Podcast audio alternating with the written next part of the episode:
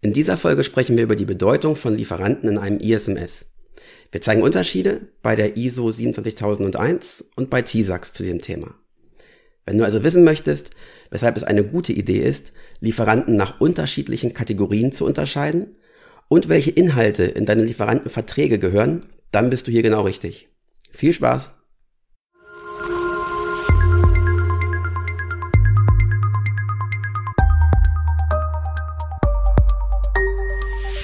ISMS Explain. Informationssicherheit einfach erklärt.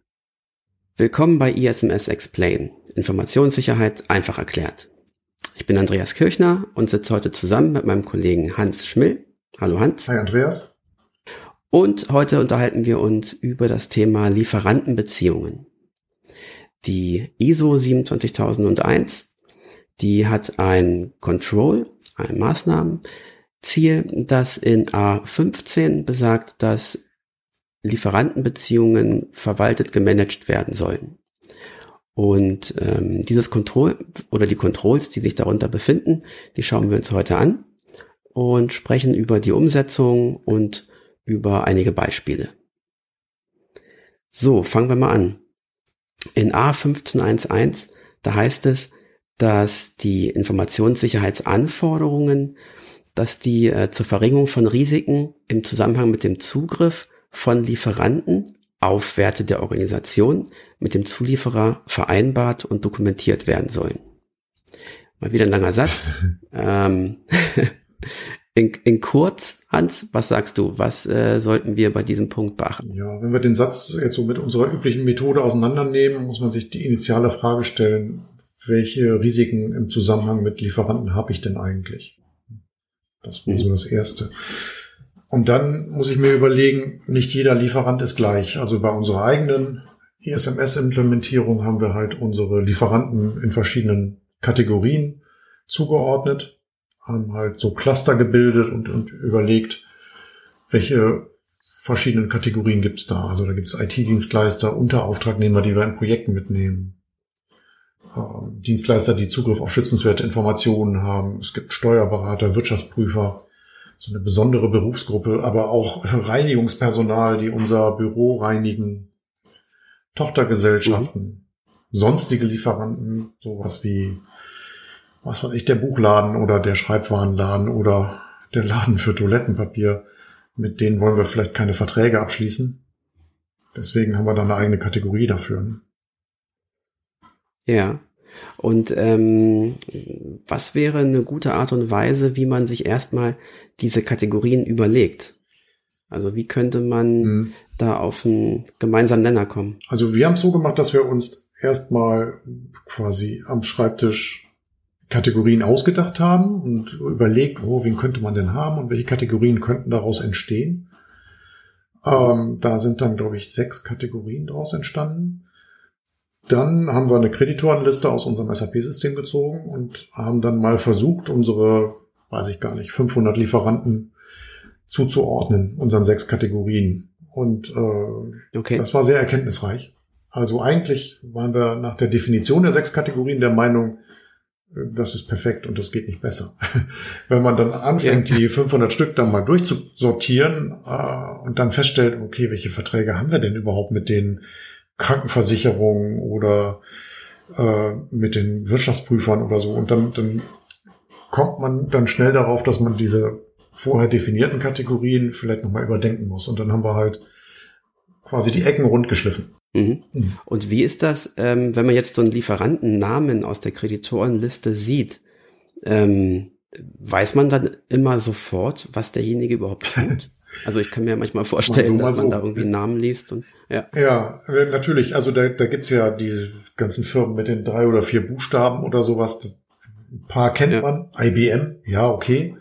Aber äh, andere Buchstabenkombinationen weißt du erstmal nicht. Also ich glaube, von den 500 haben wir 400 einfach so zuordnen können, weil wir die kannten. Und dann brauchst du mhm. natürlich Hilfe. Dann guckst du dir halt mal ein paar Kreditorenposten an, was wurde da gebucht, schaust dir die Rechnung an und siehst gleich, okay, das liefert der, ach, der ist das, ach ja, das ist irgendwie so ein kleiner Sub mit einem verrückten Unternehmensnamen äh, und dann weißt du auch gleich, was du machen musst. Ne? Okay. Hm. Na, mit dem Zugriff auf diese Informationen ist man natürlich dann zum einen natürlich auch ein bisschen beschäftigt, mhm. aber er kommt schnell zum Ziel, ne? Absolut. Ja, das war jetzt gar nicht so eine Riesenaufgabe. Ne? Also wir haben da, weiß ich nicht, in Summe vielleicht drei bis vier Stunden dran gesessen, diese Kategorien mhm. zuzuordnen. Jetzt bei 500 Lieferanten. Das war nicht so schlimm. Okay. Mhm. Ja, super. Und dann äh, kommt man so quasi nach ein oder zwei Iterationsstufen, hat man dann seine Kategorien für sich gefunden. Mhm. Ähm, jetzt ist ja die große Frage, was mache ich damit?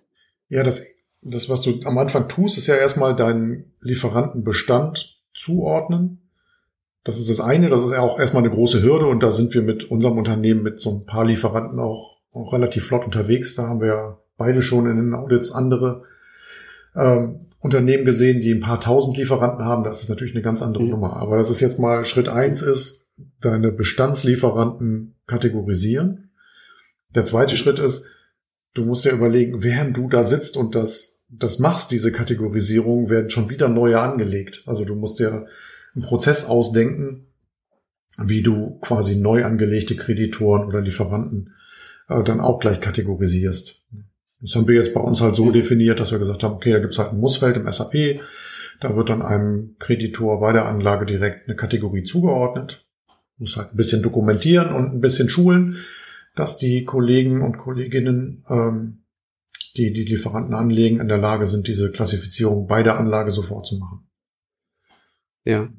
Das finde ich ganz spannend. Vor allem, dass man im Prozess auch sicherstellt, dass derjenige, der einen Lieferanten anlegt, auch gleich weiß, worum es sich handelt. Ne? Das ist ja, genau. nicht in allen Firmen so einfach. Ja. ja, ja. Das war auch eine interessante Erkenntnis, so als wir dann unsere Kategorien sauber hatten, äh, haben wir dann auch gleich überlegt, wie erklären wir es dann jetzt der Kollegin in der Buchhaltung, ne? Weil, was wir mhm. wollen.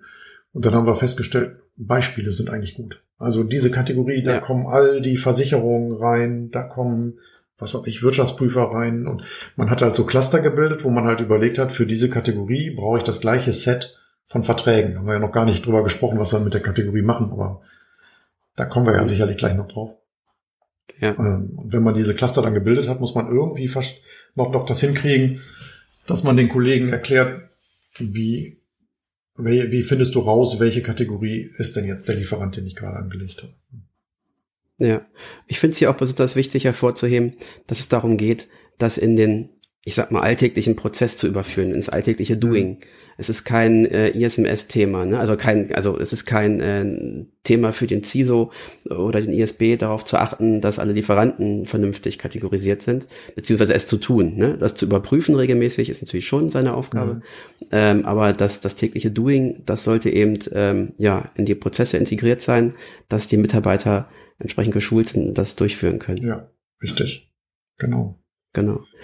Aber nochmal vielleicht einen Schritt äh, weiter, ähm, wenn ich jetzt meine Kategorien haben, habe, ähm, was mache ich denn dann damit?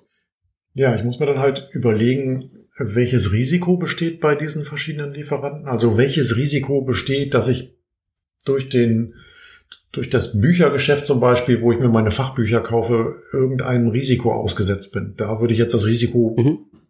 so aus dem Stegreif erstmal relativ niedrig einsortieren aber vielleicht bei der Reinigungsfirma, äh, die halt jeden Tag einen Reinigungstrupp durch unser Büro schickt, die abends alleine, ohne dass sonst noch jemand da ist, einmal durchs Büro rennen können, da sehe ich das Risiko schon größer. Oder bei dem Unterauftragnehmer, also vielleicht ähm, ja, das Unternehmen, das wir ähm, vielleicht in einem Kundenprojekt mitnehmen, weil wir selber nicht alle äh, Ressourcenanfragen abdecken können, da ist das Risiko natürlich auch größer. Das heißt, Dazu habe ich die Cluster gebildet, um diese verschiedenen Risikostufen zu unterscheiden. Und dann muss ich mir halt überlegen, was mache ich mit den verschiedenen Clustern? Also welchen Vertrag oder welches Vertragspaket muss ich mit welcher Kategorie abschließen? Bei dem, bei der einen Kategorie, das Buchgeschäft, naja, da schließe ich eigentlich keinen Vertrag ab. Also zumindest nicht jetzt so in Papierform. Beim Unterauftragnehmer, ja. den ich ins, mit ins Projekt nehme, da ist das vielleicht, da muss ich mindestens mal ein NDA haben. Ich muss die Kundenanforderungen weitergeben. Also das, was der Kunde von mir verlangt, auch an den Unterauftragnehmer mhm. weitergeben. Äh, ich muss ihn mhm. vielleicht auf mein ISMS verpflichten. Äh, ich muss vielleicht eine AV oder eine Unter-AV mit ihm abschließen, also im Sinne der Datenschutzgrundverordnung, eine Auftragsverarbeitungsvereinbarung.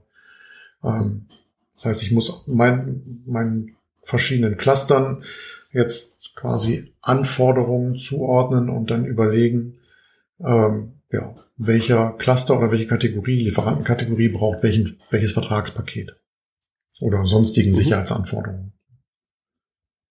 Genau. Ja. Genau. Ähm, ja, das ist 15.1.1. Mhm. In dem nächsten Control, äh, ich gebe es mal verkürzt wieder, da geht es darum, dass alle relevanten Informationssicherheitsanforderungen eben festgelegt sind und vereinbart sind mit dem Lieferanten. Mhm. Ähm, und da ergibt sich erstmal so die, die Frage, äh, worum geht's eigentlich? Ne? Also mhm. welche Inhalte möchte ich in den Verträgen oder muss ich in den Verträgen ähm, betrachten? Richtig, genau. Da haben wir ja jetzt in der Vorbereitung sehr gute Beispiele in der 27002 gefunden. Punkt A bis P, also schon reichlich eine ganze Menge drin. Richtig gut, ne? Ähm, ja, wenn man jetzt ein kleines Unternehmen ist und nicht ständig irgendwie den Fachanwalt für IT-Recht äh, am Start hat, dann ist es auf jeden Fall sinnvoll, da reinzugucken. Ne? Ein richtig guter Fachanwalt, der kommt davon selbst drauf, aber ähm, ja, wenn man sowas nicht hat, dann ist es auf jeden Fall, ist man in der 27.002 gut aufgehoben, um sich da vernünftige Beispiele rauszusuchen und zu überlegen, ähm, was man da alles in seine Verträge reinschreiben sollte. Hm. Mhm, genau. Vielleicht, falls jetzt jemand die Norm nicht so äh, vor Augen hat gerade, was für Themen sind das typischerweise? Äh, ja, so ein paar gute Beispiele waren zum Beispiel Klassifizierung von Informationen, dass man sowas regelt oder äh, die zulässige Nutzung von Informationen. Äh, Rechte Dritter ist zum Beispiel auch so ein Thema, was in jeden Vertrag gehört. Ähm, mhm. äh, oder Richtlinien zur Informationssicherheit, die für den Vertrag relevant sind, also dass man zusammenschreibt, welche Richtlinien sind für diesen Vertrag zu beachten. Das Auditierungsrecht ja. einzu, äh, äh, sich das Auditierungsrecht bei einem Lieferanten einzuräumen, ist auch sehr wichtig. Genau. So der Klassiker eigentlich. Ja, das stimmt. Genau. Ja. Aber da haben wir tatsächlich Glück. Also wir haben das ja eben so entdeckt in der 27002, was da alles so, ähm, so an Beispielen drinsteht. Äh, da hat unser Anwalt gute Arbeit geleistet, würde ich sagen. Also mhm. ohne dass er da jetzt reingeguckt hat, hat er uns da wirklich sehr gute Vertragsvorlagen geliefert. Mhm. Ähm, Genau, und wenn man als Unternehmen in der Prüfung ist, wenn der Auditor äh, gucken kommt, äh, mhm. wie geht der, wie, wie geht der vor, worauf muss ich mich einstellen? Ja gut, bei den Vertragsprüfungen, dann ist es relativ einfach, der guckt sich die Vertragsmuster an oder vielleicht auch abgeschlossene Verträge. Ähm, man könnte man ja auch nochmal auf die 15.1.1 zurückkommen. Was tut er da? Er guckt sich vielleicht eine Kreditorenliste an. Und mhm. dann überlegt er halt oder dann schaut er halt, welche kritischen Lieferanten sind dabei. IT-Dienstleister, Reinigungsdienstleister oder so ist so ein Klassiker, dass man sich sowas anguckt. Lässt sich dann die Verträge zeigen und schaut, was dann da geregelt ist. Ja. Ja, genau. Ja. Wenn was geregelt ist überhaupt, ne? Ist ja manchmal schon. Manchmal gibt's auch keine Verträge, ja, genau. Genau. Alles schon genau, gesehen. Sehr gut. Mhm. Ja. Ja, und jetzt haben wir uns natürlich, wie es das Thema Informationssicherheit äh, gebietet, äh, natürlich auch um Themen gekümmert wie äh, Reinigungskräfte oder solche äh, Dienstleister. Mhm. Ähm, aber hier an der nächsten Stelle hat die Norm sich natürlich auch nochmal Gedanken gemacht, um, wir sind in der IT auch nicht ganz unwesentlich, hier nochmal ein spezielles Kontroll ähm, für ähm, die Lieferkette für Informations- und Kommunikationstechnologie. Mhm. Ähm, also Augenmerk auf IT. Mhm ähm, da sind halt nochmal einige extra Vereinbarungen mit aufgeführt, beziehungsweise in der Anleitung zur Umsetzung sind ein paar nütz nützliche Tipps, wie ich finde, hm. die bei IT-Dienstleistern im Speziellen noch äh, mit äh, betrachtet werden sollen. Genau, so insbesondere Weitergabe von Anforderungen an Unterauftragnehmer. Also das heißt, ich habe vielleicht einen, einen Lieferanten mit bei mir im Projekt drin und habe ihm quasi das Recht eingeräumt, weitere Unterauftragnehmer aufzunehmen. Dann muss der Lieferant, äh, also mein Lieferant quasi alle Anforderungen, die ich an ihn weitergebe oder die ich an ihn gebe, muss er an seine Unterauftragnehmer ebenfalls weitergeben. Ist aber auch völlig typische Sache, die halt auch in meinen Kundenverträgen drinstehen. Also quasi die, meine Kunden, die mich beauftragen, verlangen das von mir dass wenn ich Unterauftragnehmer ja. habe, dass ich das an mich weitergebe, äh, an, an die Unterauftragnehmer weitergebe, was äh, quasi mein Kunde von mir verlangt. Das ist genau. sehr typisch. Das ist ja Das ist auch ähm, äh, primär erstmal nicht unbedingt Lieferantenmanagement, aber genau das ist der Punkt, mhm. dass man äh, die eigenen Anforderungen, die man von seinen Kunden erhält, äh, kennt, versteht und entsprechend äh, an seine Lieferanten wiederum weiterreicht. Je nachdem, wie die Verträge gestaltet sind. Ja, genau. Richtig. Gut. Ähm, da ist der, äh, der Rahmen erstmal gesetzt. Mhm. Ähm, 15.1. Der weitere Punkt, der in 15.2 betrachtet wird, ist ja nachher das Überprüfen dessen, was wir jetzt eben gerade so festgelegt haben. Genau. Das heißt, die Dienstleistungserbringung sollte eben regelmäßig überwacht, überprüft und auditiert werden. Richtig, sowas wie Einhaltung von SLAs, also erstmal die eigentliche Dienstleistung, die der Lieferant erbringt. Ähm, mhm. Und das zweite sind dann die Lieferantenaudits, das heißt, arbeitet der Dienstleister so, wie es vertraglich vereinbart war. Also nicht nur im Sinne der Erbringung der Dienstleistung, also des, des Outputs meines Prozesses oder meines, meines Lieferanten, sondern auch im Hintergrund geht er mit meinen Daten pfleglich um, hält er sich an alles, ähm, was wir vereinbart haben.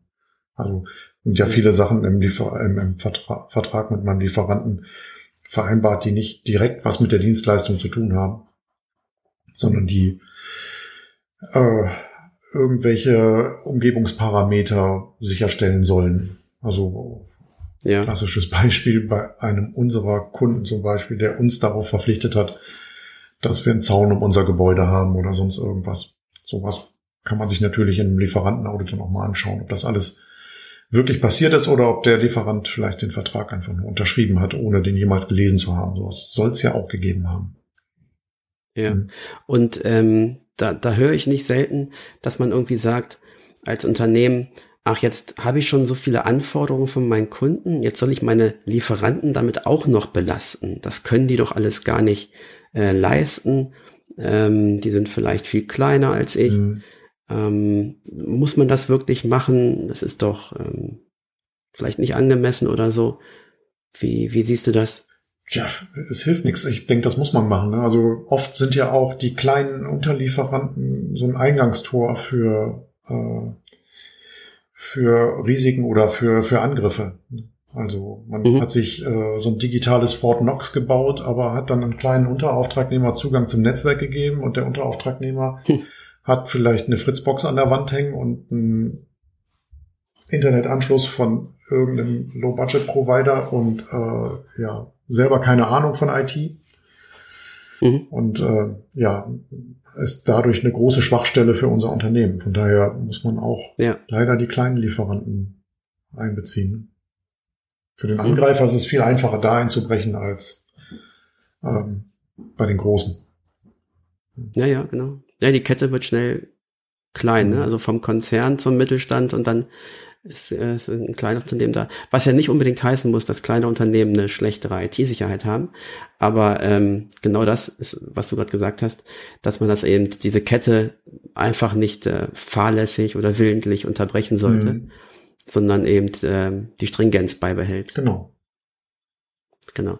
Ähm, dann natürlich auch nicht ganz unwichtig, das ist jetzt vielleicht nicht so wirklich normativ äh, gefordert, aber das Thema, äh, wo habe ich denn überhaupt große Risiken? Also äh, die 500 Lieferanten, die du vorhin aufgeführt ja. hast, ich weiß nicht, wirst du jetzt in den nächsten ein, zwei Monaten auch alle überprüfen? Oder? Alle 500? Wie, wie, ja, Alle werde ich es nicht schaffen. nee, natürlich okay. nicht. Äh, da gibt's diesen Risk-Based Auditing Approach. Das heißt, äh, man nimmt natürlich die Lieferanten, die das größte Risiko darstellen. Die sollte man sich natürlich mhm. als erstes zur Brust nehmen und dann äh, die genauer betrachten. Also bis wir ja. beim Buchladen angekommen sind, wird sicherlich eine Weile vergehen, denke ich. Ähm, ja. Nee, wir schauen uns äh, die Lieferanten an, die das größte Risiko beinhalten. Und äh, ja, die sonstigen Lieferanten, wo wir hier und da mal was kaufen, die werden sicherlich nie auditiert werden. Ja, hm. genau. Wie wird sowas noch überprüft? Du meinst durch den Auditor? Zum Beispiel? Ja, der, der Auditor, der prüft in der Regel das Auditprogramm. Ist ja auch in der Norm festgeschrieben, dass man sowas braucht. Ähm, da schaut er mhm. sich halt an, was man sich vorgenommen hat und ähm, welche Audits geplant waren, welche durchgeführt wurden. Schaut sich die Auditberichte von diesen durchgeführten Audits an und äh, die Bewertung und die Maßnahmen, die daraus entstanden sind. Also Ja. Auditfahrt. Okay. Gut. Ähm, zum Abschluss haben wir noch einen Punkt, der sich damit bet- äh, befasst, dass äh, die Handhabung der Änderung von Lieferantendienstleistungen eben gesteuert werden sollten. Genau. Ähm, das ist manchmal, wenn man das so ähm, liest, gar nicht so einfach erstmal zu umzusetzen, Mhm. weil man ja manchmal vielleicht gar nicht weiß, um welche Änderung geht's denn hier eigentlich überhaupt ähm, und wie kriege ich das mit. Genau. Da sagt die Norm halt, habt eine Änderung im Griff. Und manchmal ist eine Änderung, die an der einen Ecke passiert, vielleicht in einem Vertrag, den wir mit einem Kunden haben, hat zur Folge, dass eine Änderung, die ich mit einem Lieferanten habe, äh, eigentlich auch passieren muss. Also, was weiß ich, ich habe einen Unterauftragnehmer im Projekt und äh, mein Kunde sagt, ähm, wir haben jetzt eine neue Informationssicherheitsrichtlinie und ihr habt jetzt ein paar neue Maßnahmen, die durchgeführt werden müssen. Dann muss ich mir halt bei dieser Änderung überlegen, okay, auf was wirkt sich das alles aus? Oder vielleicht habe ich irgendwo anders eine Mhm. Dienstleistung beschafft, habe einen Internetzugang äh, verwendet, der einem gewissen Sicherheitsstandard genügt. Und jetzt hat mein Kunde die Parameter verändert und dann ist dieser Internetzugang vielleicht nicht mehr der richtige. Also man muss halt diese Ja. Änderung irgendwie in den Griff kriegen oder diese Änderungswünsche, ähm, die typischerweise von Kunden an uns herangetragen werden und dann überlegen, wie hat das, welche Auswirkungen hat das auf die Kette ähm, der, der Anforderungen oder der Verträge, die ich mit meinen Lieferanten habe. Mhm. Oder häufig, was Ja, auch ganz genau. oft passiert ist, ähm, dass unsere Kunden sagen, ähm, für, für euch gilt die ähm, Regelung in meinem Lieferantenportal. Ähm, das heißt, ihr seid selber dafür verantwortlich, regelmäßig zu gucken, dass ihr die aktuellsten Verträge berücksichtigt. Und dann kriegt Mhm. man halt, also es gibt natürlich einen Vertrag, den wir unterschrieben haben. Da ist dann eine mitgeltende Unterlage drin und die jeweils gültige Fassung der mitgeltenden Unterlage, die muss ich mir regelmäßig in einem Portal runterladen. Ähm, Und die hat dann auch wieder Auswirkungen oder potenziell Auswirkungen auf Verträge, die ich mit meinen Unterlieferanten habe oder mit, mit Lieferanten habe. Ähm, Mhm. Und all solche Sachen, diese ganzen Änderungsprozesse, das ist ein sehr dynamischer Prozess, die muss man in den Griff kriegen und ja, das sagt die A1522 aus. Ja, Mhm. genau. Ist wahrscheinlich auch nicht immer einfach, das dann ähm, wirklich so hinzubekommen, weil ich mir vorstellen kann, dass sich vielleicht ein Microsoft nicht unbedingt in meinen Change Management Prozess reinhängt und mir dann quasi die Informationen gibt, dass in Teams zwei, drei neue Funktionen hinzugefügt worden sind, die vielleicht aus meiner Unternehmenssicht die Informationssicherheit Mhm. negativ beeinflussen. Ähm, da ist man dann wirklich auch vielleicht in der Pflicht, sich über Änderungen, die beim Lieferanten vorgenommen werden, teilweise auch selbst zu kümmern. Ja. Also man ist nicht ganz aus der Haftung sozusagen. Mhm. Das ist richtig. Ja. Genau. Ja. Okay. Ähm, jetzt haben wir den Punkt äh, 15.1, 15.2 aus der ISO-Norm betrachtet. Ähm, wir hoffen, das war den Zuhörern eine gute Information erstmal, mh, was die Normpunkte von einem verlangen und wie man so umsetzen kann. Und wir haben uns ja bislang auf die ISO der 27001 konzentriert. Äh, wie man im Titel unschwer erkennen kann, möchten wir auch nochmal den Teil von äh, dem VDA ISA, äh, bekannt als TISAX, ähm, nochmal beleuchten. Denn auch in dem VDA ISA wird eben Informationssicherheit bei Lieferanten adressiert. Und das, da gibt's da ein Control, das ist die 611 in dem aktuellsten Dokument. Und da sind eben die Anforderungen, wie wir es von TISAX erkennen, ein bisschen anders dargestellt. Da haben wir die bekannten Muss- und Sollte-Anforderungen und eventuell auch noch Zusatzanforderungen. Und ähm, wir haben mal geschaut, welche Punkte man vielleicht äh, aus der ISO-Norm übernehmen kann, beziehungsweise welche dort bereits vorhanden sind und in welchen Punkten sich TISAX unterscheidet. Und ähm, ja, also in den Muss-Anforderungen mh, ist natürlich immer ein bisschen Interpretationsspielraum auch drin, aber da sind die ersten ein, zwei Punkte, die sich damit beschäftigen, dass man eine Risikobewertung für Auftragnehmer durchführt ähm, oder dass man eine vertragliche Vereinbarung äh, Vereinbarung hat und die ein angemessenes Informationssicherheitsniveau sicherstellen sollen, die würden wir mal als ziemlich ähnlich betrachten. Ähm, aber dann haben wir einen Punkt gefunden, Hans, der sich zum Beispiel unterscheidet.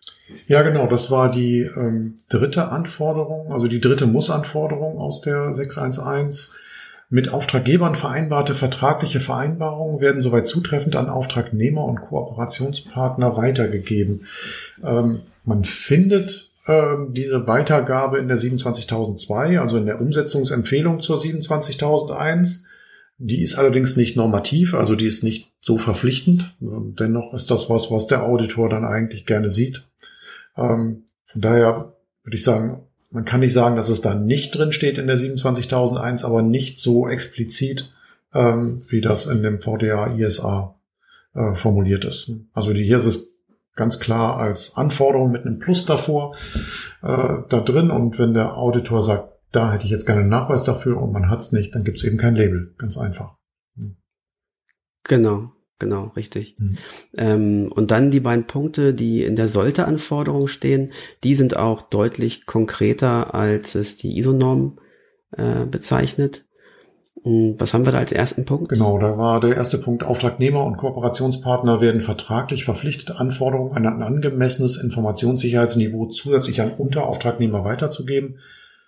Haben wir zwar bei der 27001 eben auch schon drüber gesprochen, aber so explizit, wie es jetzt hier im äh, TISAX-Dokument oder im VDA ISA drin steht, äh, steht es in der 27001 nicht drin, nur in der 27002 zur A1513 genau. also, ist es erwähnt. Ja. ja. Also ist schon irgendwie Best Practice, sowas zu tun, ja. aber hier nochmal explizit. Genau. Und der zweite Punkt, äh, Serviceberichte und Dokumente von Auftragnehmern und Kooperationspartnern werden kontrolliert. Habe ich jetzt so in der 27001 auch nicht herausgelesen. Äh, wir sind ja eben doch sehr im Detail, Detail da durchgegangen. Ähm, sehe ich da auch nicht. Ist hier jetzt eine sollte Anforderung. Unser TISAX-Auditor hat uns erklärt, bei TISAX ist sollte gleich muss, wenn man kann. Also das heißt, wenn ähm, eine Anforderung für ein Unternehmen sinnvoll umsetzbar ist, dann ist es als Muss-Anforderung zu interpretieren. Ich weiß nicht, ich habe da jetzt noch keine äh, valide, keinen validen Beweis dafür gefunden, dass das wirklich so ist, wie der Auditor das bei uns erklärt hat, aber ich finde den Satz eigentlich ganz wichtig, ganz witzig. ja. Okay mit der mit dem Zusatz natürlich, dass ähm, man entsprechend entweder flankierende Maßnahmen oder Alternativen haben muss, mhm. wenn man eine solche Anforderung als nicht anwendbar für sich deklariert. Also schon ja. ein kleines bisschen strikter formuliert, mhm. ja, genau. Genau, und ähm, ja, diese Serviceberichte machen eben total Sinn. Ähm, natürlich auch mal je, je nach Auftragsart und je nach Dienstleistung. Mhm. Ähm, aber man kann schon mal auch einen äh, Dienstleister ähm, darum bitten, doch regelmäßige Serviceberichte zu erstellen, um eben entsprechend ähm, ja das zu überprüfen, was dann wirklich passiert ist. Genau. Gut, dann gibt's noch eine Zusatzanforderung bei hohem Schutz Schutzbedarf. Ähm, das ist der Nachweis für ein dem Schutzbedarf der Information angemessenes Level der Informationssicherheit des Lieferanten. Zum Beispiel Zertifikat, Testat, eigene Auditierung liegt vor. Also das heißt, hier wird man verpflichtet, ähm, dass ich, wenn ich ähm, TISAX mit hohem Schutzbedarf habe, ähm, dass meine Lieferanten ein Zertifikat haben. Glücklicherweise ist das hier nicht genau festgelegt, welches das sein muss. Also 27.001 ist sicherlich in Ordnung und TISAX vermutlich auch, also mit großer Wahrscheinlichkeit auch. Ähm, es ist aber auch als Beispiel eine eigene Auditierung angegeben. Also übliches mhm. Verfahren ist, dass die Unternehmen sich so ein Self-Assessment ausdenken, manchmal auch auf Basis des VDA-ISA-Katalogs, also dass man mhm. dieses, äh, diese Anforderungen quasi an seine Lieferanten so weitergibt, aber das quasi als Self-Assessment nutzt und ohne dass die, ähm, die Lieferanten selber jetzt quasi ein TISAX-Label haben. Ähm, ja, dann kann man das quasi als Nachweis verwenden. Ja. Mhm. Genau. Super.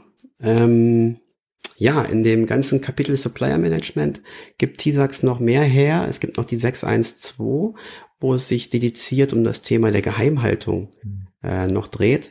Da ist auch, äh, sind nicht unwesentliche Punkte ähm, vorhanden. da haben wir uns aber überlegt, das sind jetzt im Rahmen des Lieferantenmanagements, das ist echt schon wert, eine eigene Folge dafür aufzunehmen. Mhm. Darum würden wir jetzt speziell auf NDA, Geheimhaltungsvereinbarungen, heute nicht eingehen wollen, verweisen aber gerne auf eine der folgenden Folgen, auf eine folgenden Folgen dazu. Ähm, und ja, das kommt also später und wir danken den Zuhörern für heute ich hoffe, dass Sie Spaß gehabt haben mhm. und äh, wir hören uns bald wieder. Ja, von mir auch vielen Dank. Äh, vielleicht noch ein ganz kleiner Hinweis zum Ende. Wir befinden uns gerade im November 2021, also Anfang November 2021. Für den Fall, dass jemand den Podcast in fünf Jahren hört, kann es sein, dass die Informationen vielleicht nicht mehr, nicht mehr ganz aktuell sind. Den Hinweis hatten wir am Anfang genau. vergessen. Aber ja, von mir auch vielen Dank und äh, bis zur nächsten Folge. Wenn Sie Fragen haben oder Lob oder Kritik, dann immer gerne her damit an podcast at isms-x-plane.de. Danke, Tschüss. ciao.